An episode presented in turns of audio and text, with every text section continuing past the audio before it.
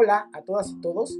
El tema que vamos a abordar el día de hoy tiene que ver con eh, aquellas conductas que el aislamiento, el confinamiento ha generado en los seres humanos a nivel mundial. Eh, son conductas que se van mostrando en el día a día y que así como ha sucedido en España, en Francia, Italia, en Estados Unidos, pues también aquí en México eh, pues se han mostrado. Entonces, algo que tenemos que considerar es que eh, son conductas que se han incrementado, se ha potenciado, producido por precisamente el aislamiento.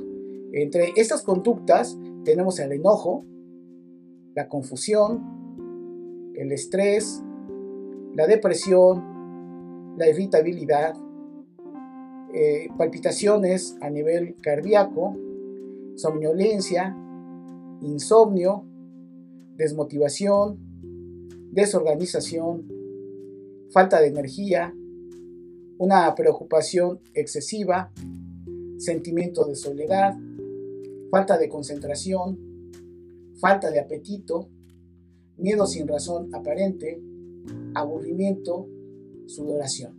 Son así como que eh, algunas eh, conductas que de manera excesiva pues se convierten en un problema. Es decir, eh, yo puedo levantarme un día y estar enojado, ¿no? sin ningún, aparentemente sin ningún motivo, pero es en un día. Lo importante es saber si este comportamiento se ha venido manteniendo durante mi estadía en mi hogar. O igual, si de repente yo era muy organizado eh, para todas mis actividades y de repente dejo de serlo, quiere decir que el aislamiento está propiciando ello.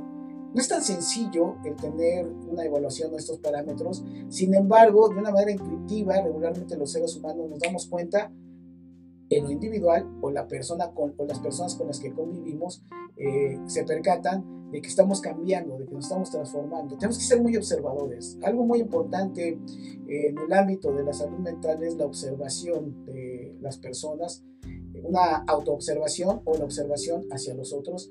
Y eso nos va a ayudar precisamente para identificar si este tipo de conductas se están presentando eh, de una manera recurrente y con varios días, eh, de acuerdo a lo que es el aislamiento. Desde luego que, por ejemplo, el aburrimiento, pues desde un niño hasta un adulto mayor, se va a dar de forma natural.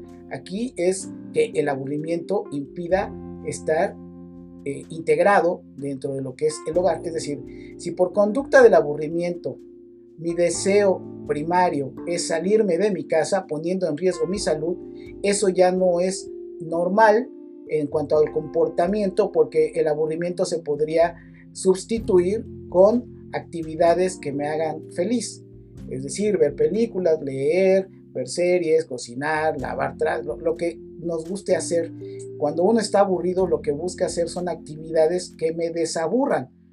Pero si el aburrimiento me lleva a ya tener ideas de tenerme que salir, pues obviamente esto ya es algo complicado y desde luego que la gente lo está observando. Otro ejemplo es la irritabilidad. Eh, quizás de manera cotidiana uno puede ser afable, uno es sonriente, uno es integrado y de, eh, un, de, un, día para otro amanecemos muy irritables por cualquier cosa de la nada porque el niño en la casa se acerca a pedirme algo, a hacerme algún comentario y yo le contesto de una manera inapropiada. Eh, desde luego que eso marca que hay una irritabilidad. Ahora, esto tendría que ser con varios días de, de, forma consecutiva para demostrar que esa irritabilidad tiene que ver con el propio aislamiento. Todas estas conductas, lo que tendríamos que procesar primeramente es al interior de las casas. Eh, si vivo solo, pues tengo que hacer un autoanálisis de qué me está sucediendo. Si vivo eh, en una comunidad más, más amplia, es decir, con una pareja o con hijos también, eh, con adultos mayores, en fin, con quien esté viviendo, tengo que procesarlo para que con las observaciones o los comentarios de los otros reflexione yo si estoy cambiando mi comportamiento cotidiano. Y en todo caso, pudiera ser que el diálogo y la comunicación interna favorezca para que yo lo identifique y a partir de ahí entonces modifique mi conducta. Si esto no se logra y son ya unas conductas permanentes, recurrentes, entonces sí tendría que buscar la manera de ser asistido por un especialista. En este momento hay diferentes alternativas. Si ustedes googlean, hay eh, instituciones que ofrecen servicios ecológicos gratuitos por COVID-19, van a encontrar por ahí un listado, eh, un directorio y pueden comunicarse para entonces tener la asesoría de un especialista.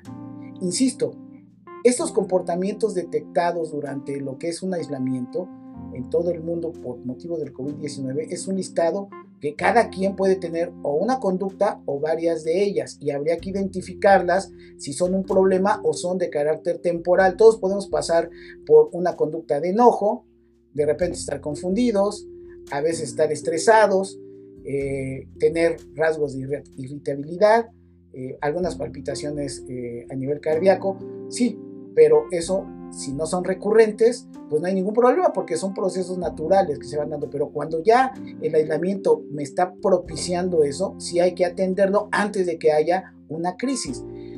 Y solamente lo podemos hacer si estamos en, permanente observación de mi comportamiento y del comportamiento de los demás. Así que pues hay que ponernos muy agudos en la, visualización eh, propia y de la, la gente con la que convivimos para que se enciendan las alertas a tiempo y evitemos con ello pues algunas situaciones que pueden ocurrir, por ejemplo, como violencia intrafamiliar, como decisiones que si ya tenemos eh, en aislamiento un mes, o mes y días, o mes y medio, y de repente estas conductas me llevan a tomar la decisión a salirme y ponerme en riesgo y contagiarme, pues obviamente esto ya trae unas consecuencias este tipo de conductas.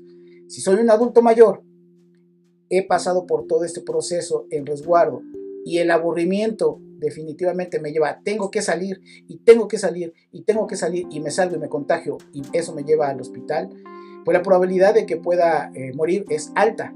Entonces, todo ello hay que razonarlo.